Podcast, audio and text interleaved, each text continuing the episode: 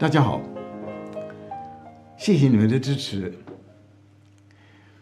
今天要给你们介绍布拉姆斯一首曲子。我们汉堡有一个布拉姆斯博物馆，在那家博物馆里面有一台四方形的桌式钢琴 t a f e c l a v i e r 是布拉姆斯在一八六一年的时候替人家买的，为了要教你他们家女儿，就买了那台。她觉得那个声音特别好听，结果现在还留下来摆在我们的那个博物馆，很值得去看。我上次有机会在那边演奏，那个曲目我就想马上想到布拉姆斯的一首很有名的这个圆舞曲。我今天就是要给你们介绍那那首圆舞曲。先说一下布拉姆斯。这个个性，Brahms，他的音乐都有点秋天的感觉，有点悲伤的、忧郁的。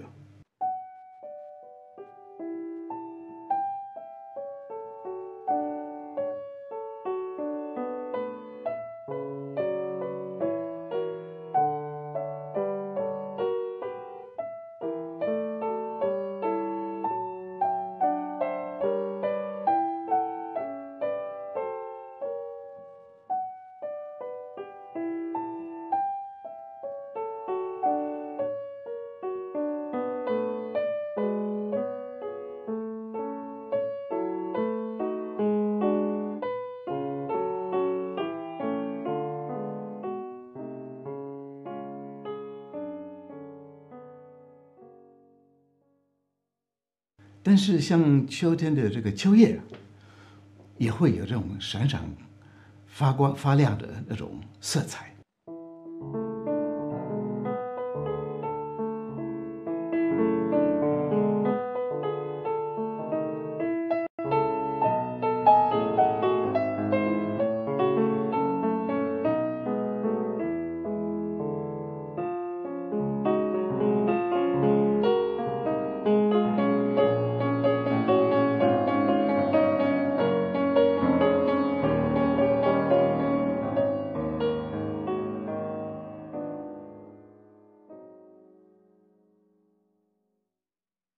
布拉姆斯他应该是北德人，他一一八三三年就出生在汉堡。他家里是很穷的，那时候很穷。我们看他以出生地，那个房子实在是非常的落魄。他爸爸也是当音乐家，吹法国号，拉低音提琴。因为他参加很多的乐团。然后很多的在人家开的舞会啊，呃，那个呃餐厅啊、酒吧，在那边呃表演啊，就后来经济情况越来越好，他们搬进去搬去的这个环境，住所也越来越理想，所以他后来也有经济能力，让儿子得到很好的这个音乐教育，找到一个很好的钢琴老师。那么布拉姆斯最大的愿望，就是得到他的故乡的肯定，希望他在汉堡拿到一个很好的音乐的职位，像那种音乐的总监。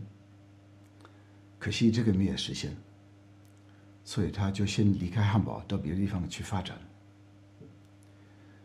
后来就到了维也纳，维也纳等于是欧洲的音乐首都，在维也纳定居，他就很喜欢那个环境。所以他音乐等于是两种的气氛，一个是这个苦思冥想的忧郁，一个就是热情、感情奔放的这种温馨。维也纳等于是给他一个很好的启发，在维也纳，在一八六五年的一月写了。十六首圆舞曲，第十五首就是变成这很有名的一首。原来是四首连弹的曲子，他改编写成这个两只手的弹的曲子。一般这种你从四手连弹呃改写的那个两只手弹的曲子，都很困难，因为你就要两只手，你那个声部要怎么分都很难。但是我今天介绍的那个曲子，真的是可以试试看。第十六首是蛮好弹的。布拉姆斯很喜欢维也纳的风景，也很喜欢奥地利的这个山区。他早上都很早就爬起来，大概五六点最晚，先去散步，去漫游，去山边爬山走一走，一边漫游一边创作。他这个途径，我们现在还可以找得到。我们等于说可以沿着这个途这个途径漫游，也可以看到他以前的住所。他以前的这个乡庄，这个村庄，也可以住在那边，享受这个环境、风景，也可以想到这个跟他连贯的这个音乐这个画面。今天介绍的这首圆舞曲，听起来像一首摇篮曲。好像他妈妈唱歌给他听，好像布拉姆斯在回想他少年的时候。第一段听起来好像两个人在对话，一个是大调的一种鼓舞的这个画面，好像他妈妈对他说：“好好的睡。”儿子，你将来会成为一个很伟大的音乐家。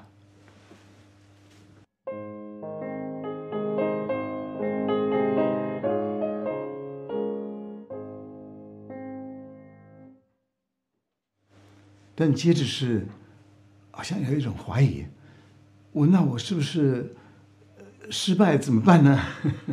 这种感觉。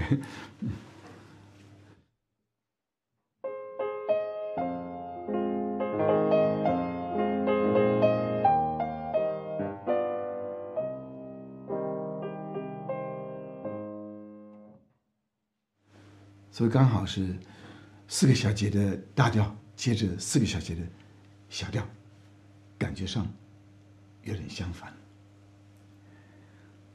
但下面的是好像这个音乐一直上来，有一种好像抱着这个很大的这个信心，很大的盼望，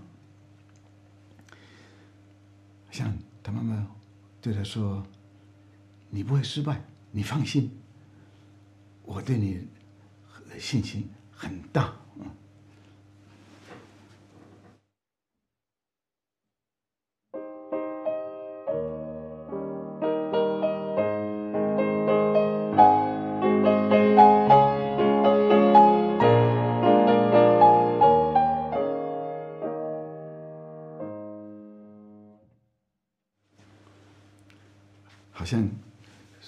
儿子。这个世界会把你捧上天的。那么最后一段，好像从另外一个世界飘过来的这种声音，好像他妈妈从天上跟他说：“你好好的照顾，你好好的把握。”我会一直陪着你。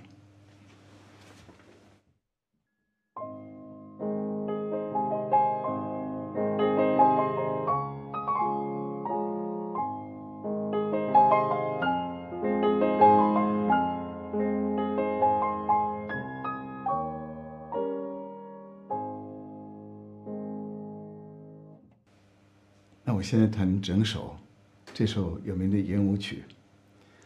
让你们享受到 Rams 北德人的那种比较思想，比较冷淡一点呢，但是有维也纳的风格在里面。